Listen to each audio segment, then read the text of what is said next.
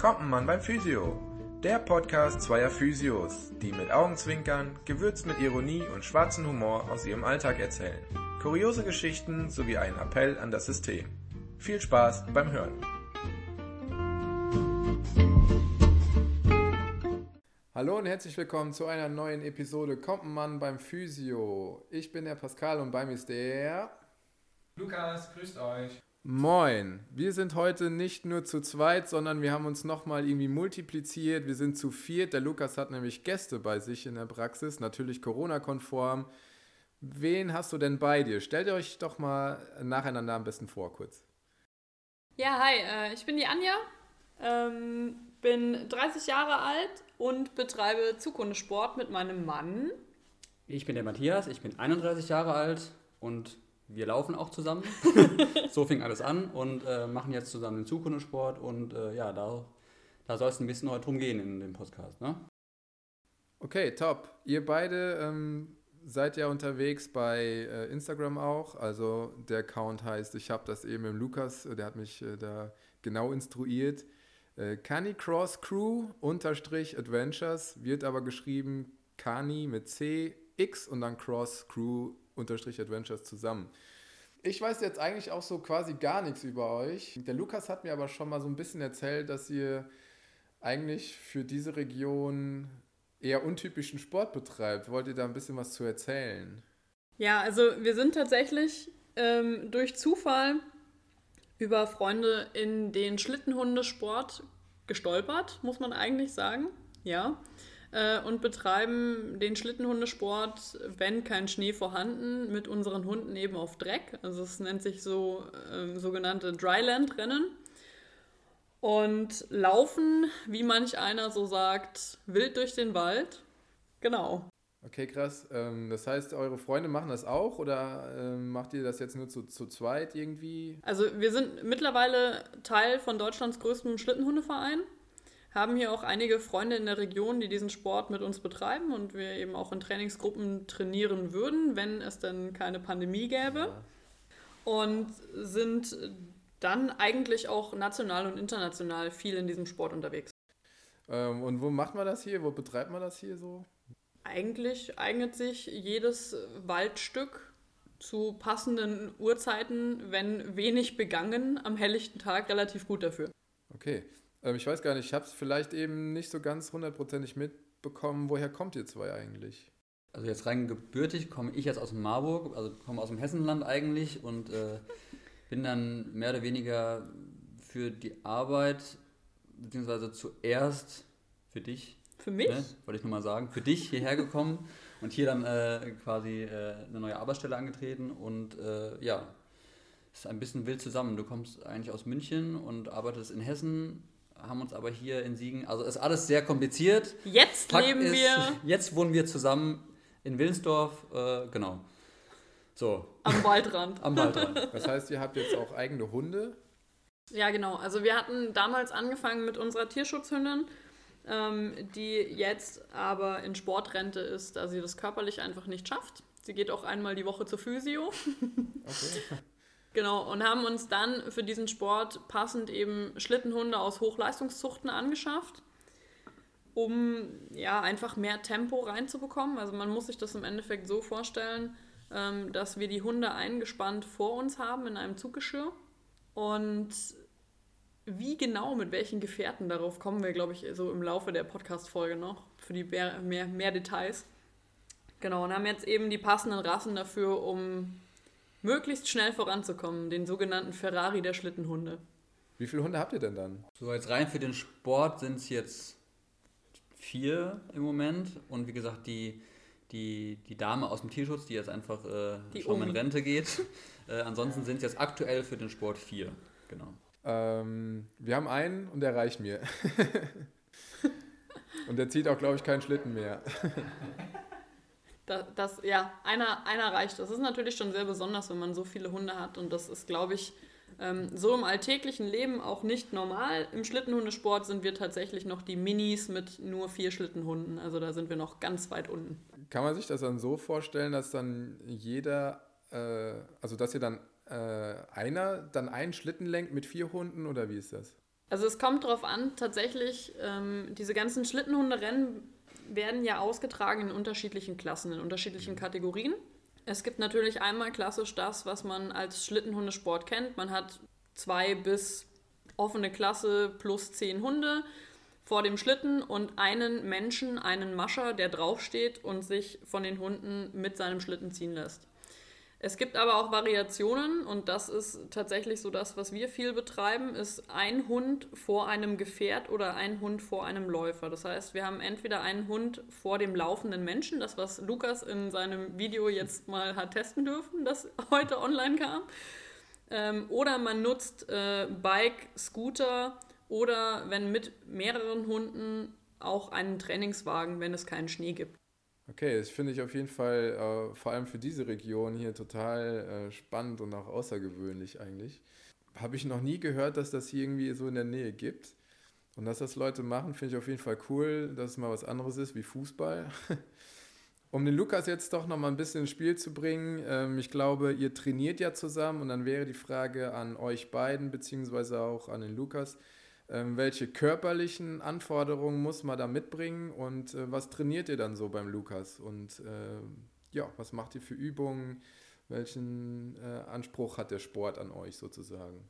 Ja, also die letzte Frage, welchen Anspruch hat der Sport an uns? Äh, ich kann mich da jetzt ja ganz, ganz frisch mit reinbringen, nicht weil ich das jetzt selber profimäßig machen will, sondern die beiden haben mir die Gelegenheit gegeben, äh, das mal selber auszuprobieren. Und das Ganze war am Sonntag. Wir haben heute Freitag. Ich habe immer noch Muskelkater in meinen Adduktoren, was total erstaunlich ist, weil ich betreibe ja schon relativ viel Kraftsport und behaupte, dass ich da schon sehr gut aufgestellt bin, auch an meinen Beinen. Aber so einen Muskelkater hatte ich da auch lange nicht mehr, beziehungsweise kann ich mich nicht entsinnen, in den Adduktoren so einen Muskelkater zu haben. Das Interessante ist nämlich daran, wenn man das so gar nicht gewohnt ist, ähm, zu joggen, wo dann dementsprechend ein Hund äh, mit absoluten Ambitionen möglichst schnell den Matschboden hinter sich wegspritzen zu lassen, nach vorne rennt wie von der Tarantel gestochen, dann motiviert das zwangsläufig automatisch den am Sack, der da hinten dran hängt, auch schneller zu sein, als man sonst laufen könnte. Und dann, ich habe versucht, mich in dem Video selber schon mehrfach zu analysieren, warum denn verflucht nochmal die Adduktoren da so in Mitleidenschaft oder in, äh, in die ja, Herausforderung genommen werden. Ich vermute einfach, dass ähm, man, oder vielleicht bei meinem untrainierten Laufstil beim Carnicross, ähm, dementsprechend äh, die Laufspur äh, wieder zwei Spuren sind. Und ich glaube, in so einem X-Verlauf. Heißt normalerweise beim, beim Joggen hat man ja dann nur äh, eine Laufspur, weil dann im Prinzip äh, der linke und der rechten Fuß dann auf einer Linie immer abholt. Beim Gehen haben wir ja zum Beispiel zwei Parallelen. Und ich glaube, ich habe es halt hingekriegt, äh, äh, aus diesem eigentlichen geraden Laufen in der Linie äh, wieder zwei Linien zu machen, die aber über die Körperhälfte drüber gehen. Kannst du mir folgen, Pascal? Ja, so ein bisschen ja.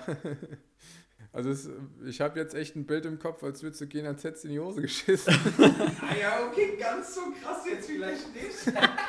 ich ich habe heute den ganzen Tag schon überlegt, mit welcher Assoziation ich das verbinden würde. Wie wenn du zum Beispiel diesen klassischen Catwalk hinlegst, nur halt viel, viel schneller.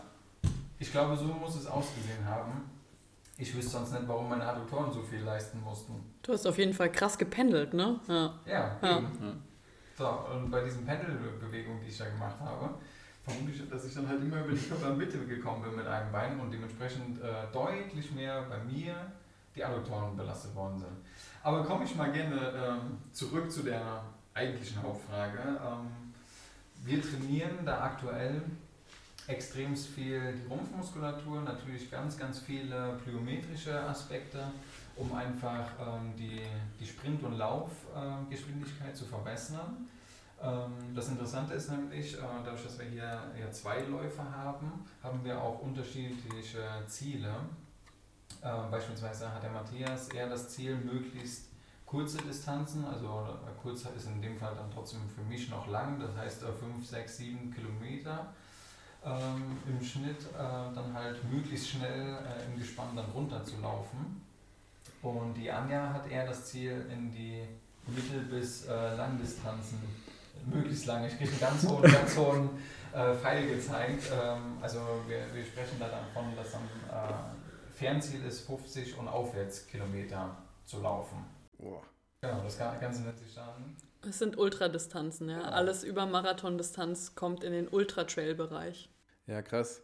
Also ich bin, äh, glaube ich, äh, zum ersten Mal so einen Halbmarathon gelaufen, fast so äh, aus Jux. Etwa 20 Kilometer und äh, ja, ich, ich kriege die Beine auch nicht mehr voreinander, sondern nur noch nebeneinander, weil mir schon alles wehtat. Äh, und ich hätte eigentlich körperlich gefühlt nach ungefähr acht bis zehn Kilometer aufhören müssen, irgendwie so um den Dreh. Äh, ich habe dann tatsächlich mal eine kurze Gehpause gemacht und war echt happy, als die 20 Kilometer rum waren und ich zu Hause an der Haustür stand. da hätte ich, glaube ich, keinen kein 100 Meter mehr weiter geschafft. Ja, Respekt auf jeden Fall vor solchen Distanzen. Top. Ähm, was habt ihr so für Geschwindigkeiten dann drauf? Wir fangen mit Matthias an, ja. äh, ja, also das hat ja alles ursprünglich mal angefangen, weil ich ja äh, schon Probleme hatte. Dieses typische, äh, diese typische Läufer, äh, Läuferverletzung mit dem Schienbeinkantensyndrom, also mit der, mit der Entzündung der Schienbeinkante sind wir, oder bin ich erstmal hier gelandet und äh, wir haben sehr schnell sehr gute Erfolge gefeiert. Tun wir immer noch, danke dafür. ähm, also ich bin deutlich beschwerdefreier bis, bis eigentlich beschwerdefrei. Ähm, ja, Geschwindigkeiten. Also wenn wir jetzt sagen, wir machen oder ich mache jetzt eine, eine Renndistanz, normalerweise in dem, in dem, äh, in dem Canicross hast du ca. 5 Kilometer Länge, wenn man läuft mit Hund. Ähm, und ich persönlich ähm, bin jetzt ungefähr bei einer Zeit von 3 Minuten 20 bis 3 Minuten 30 pro Kilometer. Das sind dann ungefähr so 17,5 bis 18 km/h, glaube ich. Wenn Im ich, Schnitt Im Schnitt, so, ja. genau. Abgefahren. Ich habe es mal äh, auf meinem äh, Laufband, es kann, glaube ich, maximal 20 km/h äh, ablaufen und äh, da- nee, das probiere ich besser nicht. Ich habe gerade renoviert. Jetzt haben wir einen Abdruck an der Wand. Dann kann man mich nämlich, glaube ich, mit einmauern irgendwie. Ähm, ja, und das dann über so eine Distanz. Also ich glaube, ich war schon immer ziemlich happy, wenn ich so eine 420er Zeit hatte pro Kilometer, dann auch bei 5 oder schon mal bis 10 Kilometer. Das ist so meine Strecke, die ich mal laufen gehe. Und jetzt, wenn ich mir nochmal vorstelle, eine Minute schneller, abgefahrene äh, Zeit auf jeden Fall. Du bist einfach der Schnelle. Ich mach's langsam und bequemer. Und länger. Das ist dann auch irgendwann nicht mehr bequem, wenn der Kopf und der ganze Körper wehtut und man sich einfach nur noch denkt, wofür laufe ich eigentlich? Ähm, Lukas, willst du noch ein bisschen was erzählen? Äh, ja, kennengelernt haben wir uns äh, darüber, dass ähm, der Matthias ähm, von einem Kollegen empfohlen worden ist. Ähm, und darüber haben wir dann eben seine Probleme behandelt. Und ja, Gott sei Dank ist das halt äh, sehr zufriedenstellend äh, geworden, dass er dann äh, wahrscheinlich gedacht hat, naja gut, dann kann ich meine Frau auch mal hier hinschicken. Ich habe jetzt vielleicht vorgetestet, ob die was taugen. Und äh, ja, dann ist die, die Anja auch ähm, zu uns dann als Patientin gekommen. Und ähm, da dürfen wir dann eben auch verschiedene Sachen dann behandeln und sind Gott sei Dank auch schon deutlich besser geworden. Was, was total schön ist, weil natürlich dann auch der Körper viel, viel besser diese langen Distanzen überhaupt ähm, sich zutrauen kann. Das ist natürlich extremst vom Vorteil. Ich glaube, was ähm, tatsächlich sehr entscheidend ist, äh, um Lukas mal aus der Ferne hier Corona-konform auf die Schulter zu klopfen. Ähm, Matthias kam mit äh, typischen Läuferbeschwerden hier als Patientin, äh, als Patient, Danke. als Patient. Kann man das rausschneiden? ähm, genau, und ich bin, ich bin nachgerückt und hatte vor drei Jahren einen schweren Autounfall und bin tatsächlich wegen Schulter, Nacken, Hals, Wirbelsäule, Kopfschmerzen hierher gekommen. Und Lukas hat es mit Annika zusammen hier überhaupt möglich gemacht, dass diese Idee, dieser verrückte Moment kam, wo ich gesagt habe, hey, lass doch einfach mal auf eine Ultradistanz trainieren. So sind wir eigentlich hier gelandet, ja. Ja, top. Ja, Lukas, hast schon äh, scheinbar einen guten Job gemacht. Ich habe auch nichts anderes erwartet. Ja, danke, danke. Aktive Therapie, ne? ja, ganz genau. Ganz, ganz, ganz wichtig. Die aktive Therapie. Nichts mit Massage. Genau, Ja, genau, nix nichts mit- mit Massage.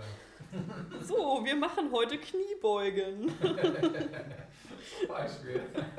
Ja, ich könnte mir jetzt auch vorstellen, dass vielleicht der ein oder andere sich auch fragt, naja, wenn die schon so viel Sport machen, was trainiert man dann eigentlich noch? Ne? Also ähm, das ist ja immer so ein bisschen, oder erinnert mich gerade immer so ein bisschen an die Aussagen der Patienten, naja, ich ähm, habe ja irgendwie, lauf zwölf Kilometer am Tag am Lager oder ich liefere Pakete aus und muss immer schleppen. Ne? Und dann halt noch trainieren, dann bin ich froh, wenn ich mal auf der Couch liege oder so. Ne? Aber das scheint ja bei den beiden komplett anders zu laufen und wie man hört, natürlich auch mit Erfolg. Das finde ich schon mal sehr gut.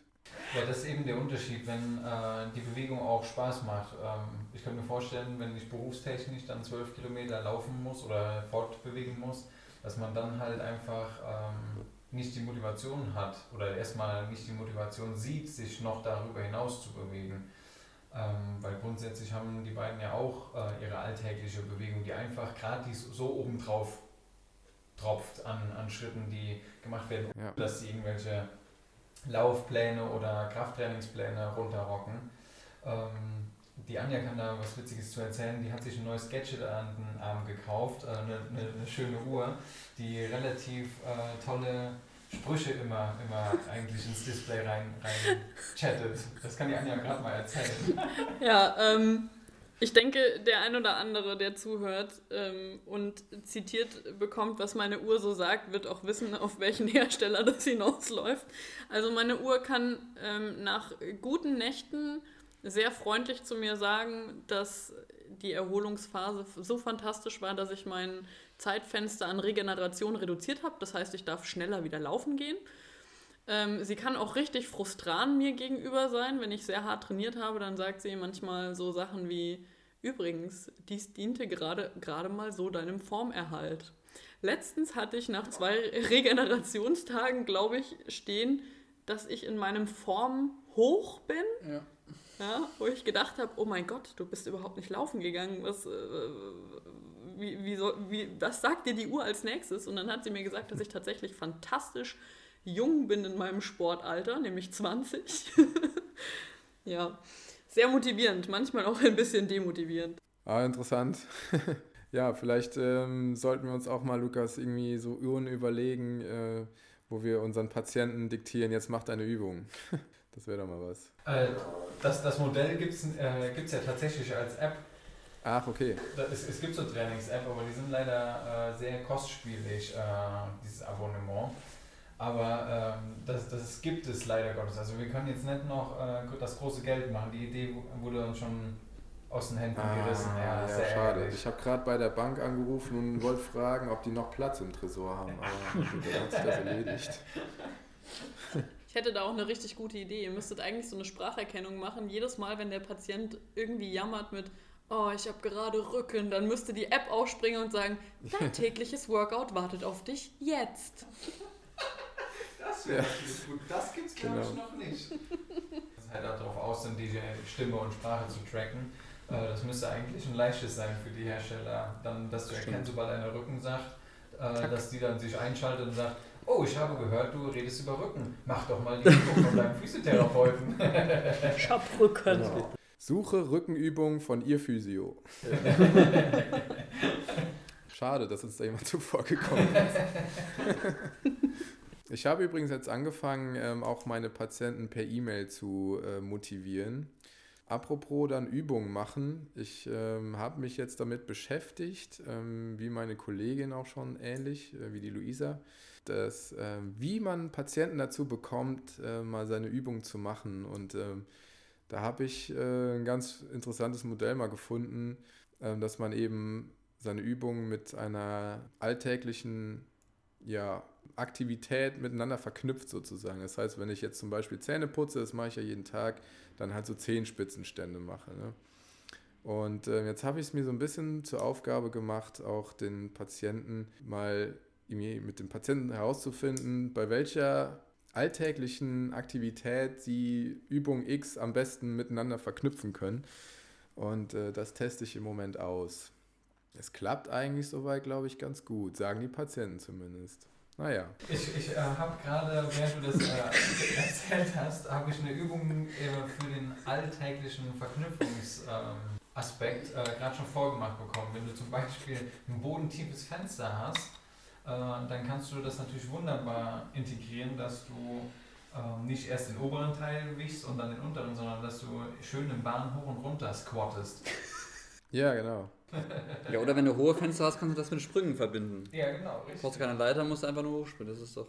Man kann es überall einbauen. Das ist doch perfekt. Ja, vielleicht kann ich jetzt meine Freundin äh, dazu motivieren, die Fenster zu putzen. Da liegt die mir schon seit einigen Wochen in den Ohren mit. Und dann sage ich ihr einfach, hey, mach doch Übung dabei. Dann sagt die, ja, leck mich. Ich wollte gerade sagen, das kommt bestimmt mega gut an, was Ja. du das so, so offerierst. Auf jeden Fall. Du bist so gesteinigt.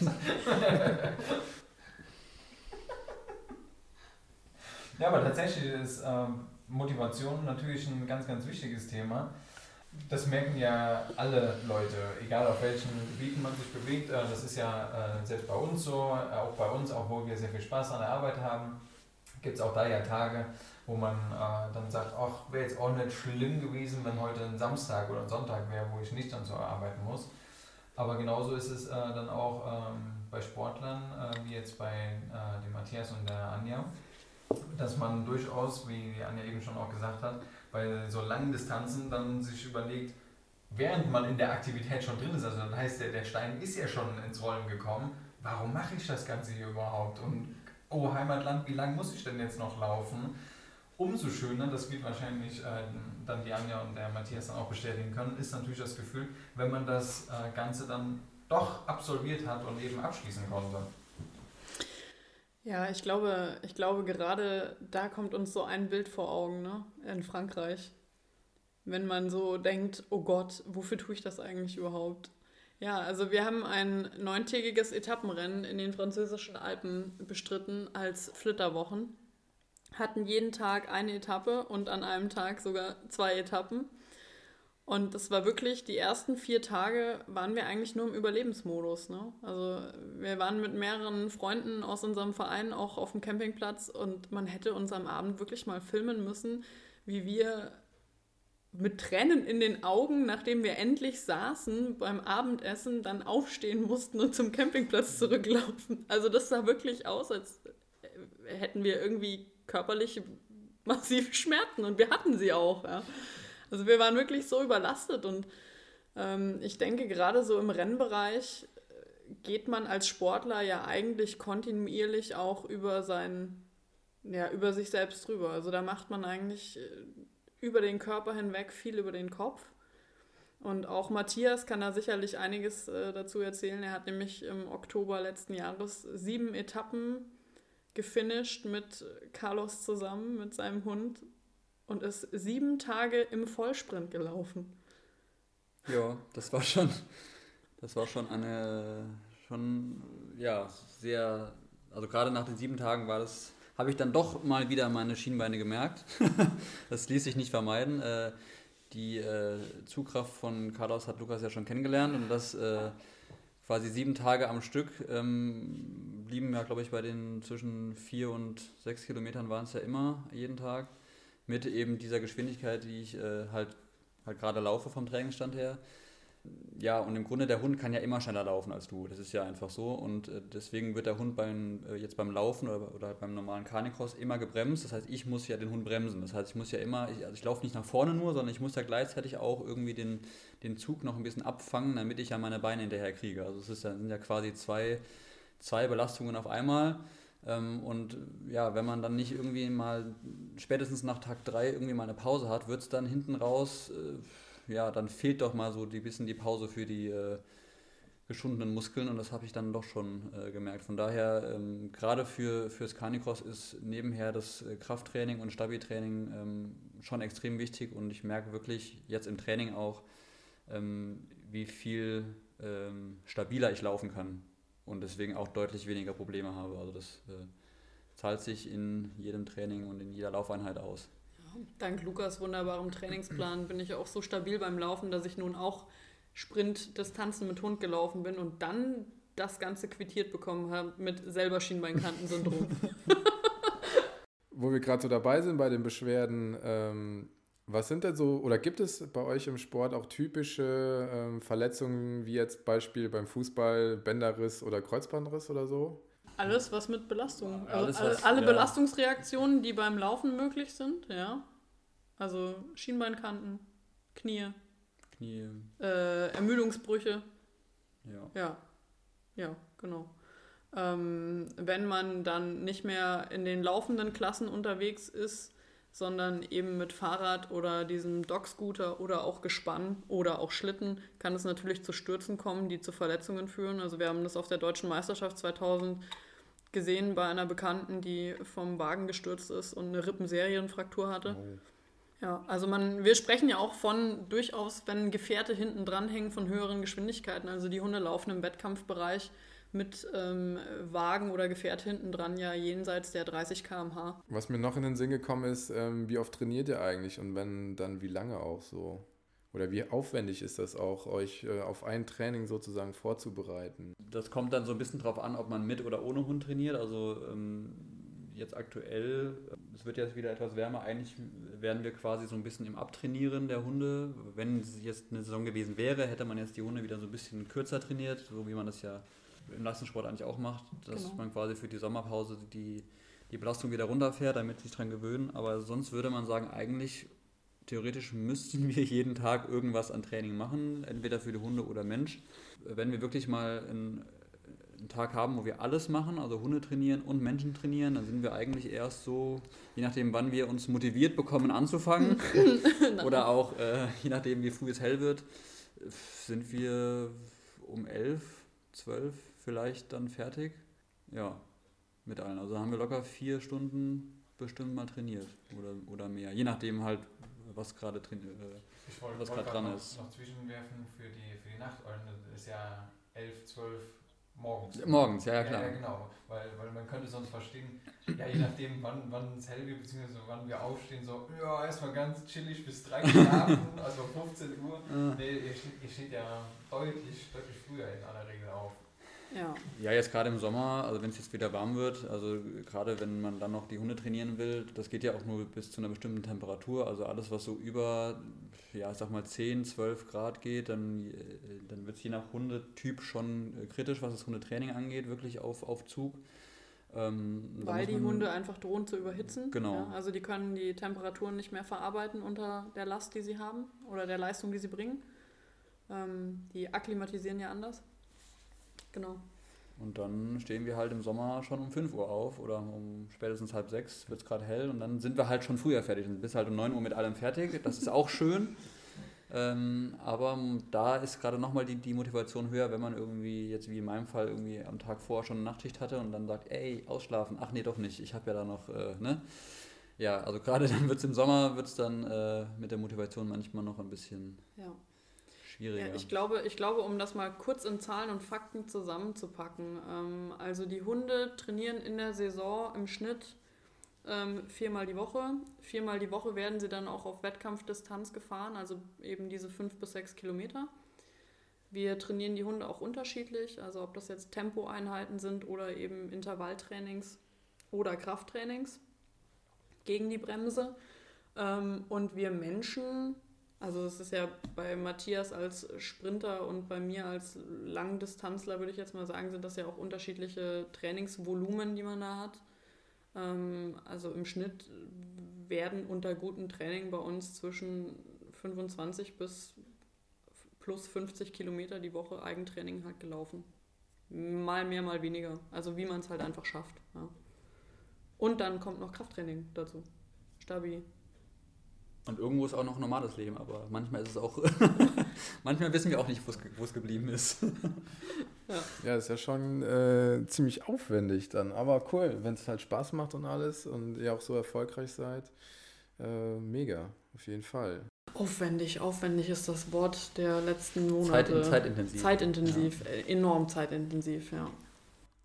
Was, was nämlich äh, noch gar nicht äh, in dieser Folge zu, oder nicht viel ähm, in der Folge vorgekommen ist, wir haben jetzt ziemlich viel äh, über das Training ähm, ja, der, der Menschen gesprochen und jetzt gerade so ein bisschen angefangen mit dem Training, äh, was, was das heißt, einen Hund zu trainieren, äh, um eben diese, diese Einheit ähm, zu beschreiben, die man letztendlich in diesem Sport dann auch beschreitet oder äh, zusammen dann eben an so einem Wettkampf stattfindet. Ähm, ganz am Anfang hat die Anja nämlich gesagt, äh, dass es natürlich auch Physiotherapie für die Hunde gibt. Und ähm, jetzt sind wir beide Physiotherapeuten, kennen uns einigermaßen aus, was den Menschen angeht. Aber ich durfte da auch schon das ein oder andere Mal äh, auf Instagram verfolgen, was es denn für coole Möglichkeiten auch in dem Tierphysio-Bereich gibt, jetzt natürlich speziell für die Hunde. Ähm, erst heute habe ich äh, wieder was Cooles gesehen, äh, wo dann ähm, besagte ähm, pensionierte äh, Sportlerin äh, der Hunde ähm, zum Beispiel dann äh, zum Unterwassersport oder zum äh, beziehungsweise ähm, im Laufen auf einem Laufband mit Wasser. Das kennst du ja wahrscheinlich von den Menschen her auch. Mir war das jetzt fremd, dass es das auch für, für Tiere gibt. Eigentlich total logisch, weil, naja, man braucht eventuell nur ein bisschen kleiner. Aber ähm, total interessant, wie aufwendig man auch die Physiotherapie für das Tier gestalten kann. Ich habe das tatsächlich, sorry, wenn ich dich unterbreche, ich habe das tatsächlich mal bei Tammerhanken für Pferde gesehen. Mit so einem äh, Laufbandbad. Ja, also ähm, das nennt sich Unterwasserlaufband. Ja. ja. Ein Unterwasserlaufband. Ähm, und das Coole ist tatsächlich, dass man je nach Hersteller kann man die auch mit Steigung einstellen. Also du kannst natürlich die, Gewin die Geschwindigkeit ähm, erhöhen, aber auch die Steigung. Und das war für unsere nahezu tot geglaubte Omi wirklich die Rettung. Also der Hund kann ja in diesem Unterwasserlaufband tatsächlich nicht in seine Schonhaltungen gehen. Das heißt, man baut gezielt wieder die Muskulatur auf, die durch Schonhaltungen eben vernachlässigt wird. Und das bringt schon enorme, enorme Erfolge in der, ja, im Wohlbefinden des Hundes und im Allgemeinzustand. Ne? Und das nur ein kleiner Teil der Tierphysiotherapie.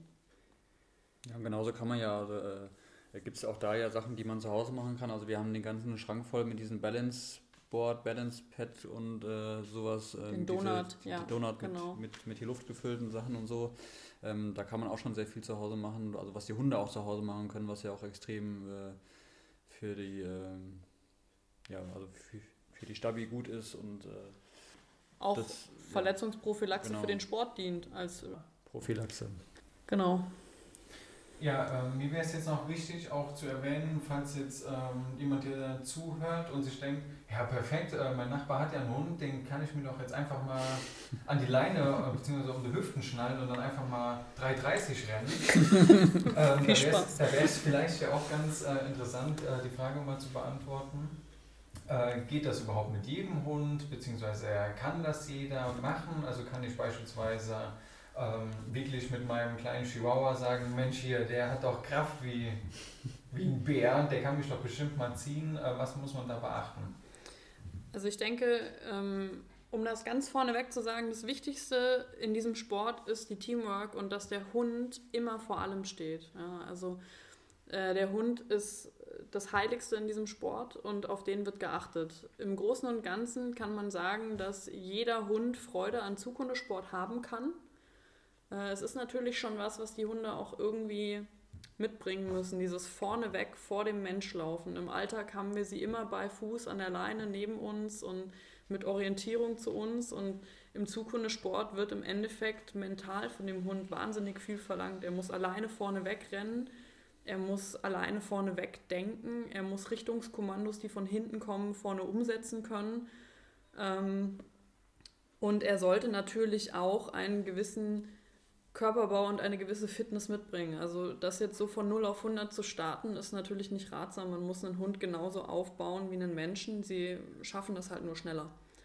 Also deswegen kann ich auch jedem raten, der irgendwie sagt, hey, ich habe total Bock mit meinem Hund Canicross zu machen oder ich möchte vielleicht irgendwie diesen Sport mit, meinem Hund, mit meinem Hund angehen. Das ist auf jeden Fall auch wichtig, sich als Mensch fit zu halten und als Mensch fit zu sein, um seinen Hund auch angemessen unterstützen zu können und dann halt auch zu gucken, wie sind die Größenproportionen. Ja, also wenn ich jetzt, ich muss immer an einen unserer Sportler denken, auf unserem Vereinsrennen, dem Vulkanicross, das war ein riesen Bodybuilder, äh, wirklich ein riesen Bodybuilder-Type, wahnsinnig schneller Läufer, wahnsinnig harter Läufer und der hatte seinen kleinen Terrier immer mit dabei. Und die beiden sahen wirklich so herzlich süß zusammen aus. Und natürlich kann dieser Hund, dieser kleine Hund, nicht die Masse so bewegen, ähm, die da hinten dran hängt. Aber sie waren ein sehr eingespieltes Team und der Hund hat es halt wirklich geschafft, die Leine so vor sich auf Spannung zu halten. Ähm, und die hatten einen Mordspaß. Ne? Aber dieser Hund hat natürlich im Gegensatz zu einem größeren, schwereren Hund einer anderen Rasse ähm, ein anderes Limit. Und da gilt es natürlich immer als Team aufeinander zu achten, dass keiner irgendwie überfahren wird. Ich glaube, in Frankreich hatten wir ja die eine, die eine Dame, glaube ich, aus Frankreich, die tatsächlich mit dem Chihuahua gelaufen. War das ein Chihuahua? Ja, ne? Ja, das war ein Chihuahua. Wirklich. Also wirklich. Das, die, die waren auch, die waren richtig toll. Die waren wirklich toll. Die sind Stark. alle Äh, zehn Etappen ja. gelaufen. Das war, also das war wirklich toll. Also, Ja. ja. Ber bergauf, Heftig. bergauf haben wir die jedes Mal verblasen. Also die war so in unserer Geschwindigkeitskategorie. Man wurde ja dann nach ähm, Zeiten, die man gelaufen ist in den Tagen vorher, hat sich das ja dann sortiert. Ähm, und sie war so bei uns im Starterfeld mit dabei. Und wirklich, wir haben die jedes Mal verblasen am Berg. Wir hatten aber das Problem, dass wir bergunter langsamer waren mit den schwereren Hunden, die uns natürlich nach unten gezogen haben. Und sie hatte den kleinen, leichten Hund, der neben ihr gelaufen ist. Also es ist eine ganz andere körperliche Belastung. Und wir haben uns das wirklich immer so hin und her Ja. gegeben. Ne? Das war sehr witzig. Also man kann schon prinzipiell sagen, also äh, man kann mit jedem Hund theoretisch diesen Sport machen. Das ist richtig. Man muss halt gucken, ähm, wie, wie, ähm, ja, wie der Hund zum Menschen passt. Was genau möchte ich machen? Möchte ich mit dem laufen? Soll er wirklich auf Zug laufen oder soll er nur mit mir laufen? Oder da gibt es ja ganz viele verschiedene Aspekte, was man machen kann. Von daher, wenn man sowas machen möchte und jetzt sich dahin noch nicht so auskennt und äh, quasi ein kompletter Neuansteiger ist, empfehle ich immer, sich irgendwie Leute zu suchen, die eben so Kurse anbieten. Es gibt viele, viele Anbieter, die so Einsteigerkurse machen, die dann wirklich mal gucken, ähm, kann der Hund das, hat er überhaupt Spaß oder, oder rennt er eher vor mir weg, weil er irgendwie Angst vor mir hat, wenn ich da hinterherlaufe oder so. Ähm, von daher würde ich da immer empfehlen, wenn jemand wirklich so Sport mit dem Hund machen möchte, mal einen Kurs äh, machen bei irgendjemandem, der, der so einen Einsteigerkurs anbietet. Ja, pass auf. Ähm, ich habe äh, eine Frage auch noch aus den Behandlungen, ähm, die aufgekommen ist, ähm, bedingt durch unsere Kooperation. Haben sich viele gefragt, wie man denn einem Hund beibringt, lauf jetzt links den Berg runter oder rechts den Berg hoch. Also wie äh, koordiniert man das, dass der Hund dann weiß, aha, der hinter mir ruft jetzt rechts, ich laufe jetzt auch rechts. Und zwar nicht einen Haken, sondern so, dass man geschmeidig die Kurve eben dann abbiegen kann. Der Kali. Äh, ja, also da, da gibt es da gibt's ganz viele Möglichkeiten, wie man das trainieren kann. Also äh, man arbeitet ja gerade bei Hunden sehr viel mit Futter. Das kann man zum Beispiel machen, dass ähm, man das einfach ganz normal konditioniert mit, ich gehe auf eine Kreuzung zu, ich sage dem Hund, gehe nach links und zum Beispiel kann man dann zum Beispiel Futter in den Weg reinwerfen. Dann läuft der Hund dem Futter hinterher und weiß, okay, wenn, er, wenn ich links sage, dann muss ich links laufen dann, oder muss ich da lang laufen. Also Hunde können ja durchaus Wege erkennen, die wissen ja dann schon, ne, da ist ein Weg oder da ist ein Weg. Ähm, wir persönlich haben das jetzt mit unserem, also äh, mit Carlos, mit dem du gelaufen bist, ähm, haben wir das gar nicht mit Futter gemacht. Wir sind sehr viel mit dem Wandern gegangen und haben wir dann immer, wenn wir links abbiegen wollten, links gesagt. Und das hat er am Anfang natürlich nicht verstanden, weil er gar nicht weiß, was das heißt. Aber wir sind so viel mit dem Wandern gegangen und irgendwann äh, kennt er natürlich, also kann er natürlich das Wort links quasi verknüpfen mit wir gehen nach links. Und das ist einfach durch die Wiederholung, ähm, ja, Also hat sich das Die, die. Genau, es ist einfach Genau, Konditionierung, ja. genau. Also Ja. viele, ähm, es gibt halt Hunde, die das nicht so, nicht so gut verstehen, dann macht man das mit Futter gerne mal, das geht dann relativ schnell. Ähm, oder man macht es einfach über die Wiederholung, indem man halt zum Beispiel mit dem Hund einfach wandern geht und es einfach immer wiederholt. Und das, Weil ein witziger Fun-Fact: Viele haben sich aus der Behandlung mir die Frage gestellt, macht man das dann mit so klassisch, wie man das aus Filmen kennt? Man setzt sich gefühlt auf den Hund drauf und hat dann eine Route, wo dann ein Leckerchen dranhängt und zeigt ihm dann, so, wir gehen jetzt nach rechts. wie man das vielleicht aus manchen Cartoons kennt, Das dass sie ist- da mit einer schweren Angel vorne, vorne nach vorne geschmissen haben. Ja, die Möhre hätte nicht geklappt, Ja. ne? ja. Ja, und das, äh, das Coole mit diesen Kommandos ist, also je nachdem, wie begabt der Hund ist, und jetzt sind wir wieder bei der mentalen Stärke, ähm, kannst du natürlich auch mehrere Kommandos einsetzen. Also Carlos ist, wie du ja ähm, auch live erfahren dürftest, ist so ein Spezialist, der kann halt nicht viel außer diesen Sport, aber das kann er sehr genau. Und ähm, Carlos erkennt auch vorneweg ähm, den besten Trail. Das heißt, gerade wenn man auf Nachtetappen läuft, kann man sich unglaublich gut verlassen, hinter diesem Hund herzulaufen, weil er wird definitiv den bestlaufbaren Weg finden. Ja. Man kann ihn auf dem Trail quasi takten. Also wenn du auf einer Strecke unterwegs bist, kannst du zu Carlos sagen, Carlos rechts rüber. Und er wird rechts rüber so lange takten, wie du es halt eben wiederholst. Ne? Also der taktet dann in so ein paar Schritten rüber. Kann an Objekten vorbei, rechts vorbei, links vorbei. Wenn du im Rennen bist über und überholen möchtest, den Vordermann, kannst du sagen, Carlos rechts oder links vorbei. Also da, wo es besser ist. Er sucht sich meistens schon den besten Weg. Was wir nur festgestellt haben, er kann rechts und links so gut, dass wir ähm, bei Kreuzungen echt kurz, sehr kurz vor der Kreuzung das Richtungskommando geben müssen, weil wenn du Carlos rechts sagst, dann geht Carlos rechts. Und wenn da ein Weg ist und wenn es wirklich nur der kleinste Trampelpfad von 10 Zentimetern irgendwie erkennbar ist, wird Carlos sofort rechts diesen Weg nehmen. Also alles, was irgendwie nach Weg aussieht, würde dann rechts nehmen. Ja. Das ist schon äh, extrem witzig. Macht dann natürlich auch Spaß, wenn man einen so guten Hund hat. Ja, viel, vielen Dank, äh, dass ihr die, die Frage so äh, ausführlich äh, beantwortet habt. Ähm, dann ist es ja doch ein bisschen ähnlich mit der, mit der Möhre, dass man tatsächlich das Futter auch in den Weg reinschmeißen kann. Genau. Ja. wenn der Hund eben ähm, ja, das nicht über, über den etwas vielleicht längeren Weg wählen möchte oder man das möchte, um eben ja, über Wanderungen dann häufig immer zu sagen, okay, wir gehen jetzt links, ich rufe dem Hund das jetzt links zu, damit er das eben konditioniert. Also ich fand das auf jeden Fall mega interessant und äh, danke, dass ihr dabei gewesen seid. Ähm, und ich denke, es ist auch mal ganz cool, ähm, mal was anderes zu hören über andere Sportarten. Ähm, ich finde das schon ziemlich exotisch. Und äh, ja, ich könnte mir vorstellen, dass äh, der eine oder andere sich das äh, vielleicht mal im Internet anguckt. Ähm, und äh, wenn er sich mal dafür interessiert, beziehungsweise wenn er sich das mal angucken möchte oder vielleicht auch ausprobieren möchte oder so, dann kann er sich bei euch dann melden oder googelt man das im Internet irgendwie? Ja, also man kann uns auf jeden Fall ähm, kontaktieren, wenn das einen interessiert. Ähm, wir sind auf den gängigen sozialen Medien wie Facebook und Instagram unter kanixcrew-adventures zu finden. Ähm, für die, die aus der Region hier kommen, könnte das auch sicherlich sehr interessant sein. Es gibt seit mittlerweile 40 Jahren das Schlittenhunderennen in Liebenscheid. Ja, ähm, auch da sind wir als Teilnehmer vertreten. Das ist ein Traditionsrennen, das sich großer Beliebtheit erfreut, je nachdem, wie das Wetter ist, auf Schnee oder dann eben im Matsch. Genau, also wir haben auch einen Blog online, äh, auch unter Carney Crew Adventures zu finden. Ja, let's Google it, ihr werdet uns finden. Okay, vielen Dank. Ja, es waren auf jeden Fall super Infos und ich wusste nicht, dass sowas hier auch irgendwie in der Nähe gibt. Ähm, bin ich auf jeden Fall so ein bisschen sensibilisiert für und werde mal ein bisschen mehr drauf achten. Ähm, ja, vielen Dank, dass ihr da gewesen seid. Hat mich sehr gefreut. Ich denke, den Lukas auch und euch vielleicht auch. Ich werde mich bemühen, die Folge so schnell wie möglich zusammenzuschnibbeln und ja, bin gespannt, ob wir auf diese Folge mal eine Reaktion bekommen von unseren Zuhörern. Lukas, willst du noch was sagen abschließend? Nee, eigentlich nicht. Ich. Eigentlich können wir dein, dein Schlussplädoyer, bevor du mich angesprochen hast, eigentlich perfekt nutzen. Ja, Doch. ja dann ja. ich das. Weil ich hätte jetzt wieder nur so ein Blödsinn gesagt wie Make Moves oder so ein Schwachsinn. Also das, das gibt nicht mehr den Quality-Abschluss. okay, ciao, war nett. genau, okay, ciao, war nett.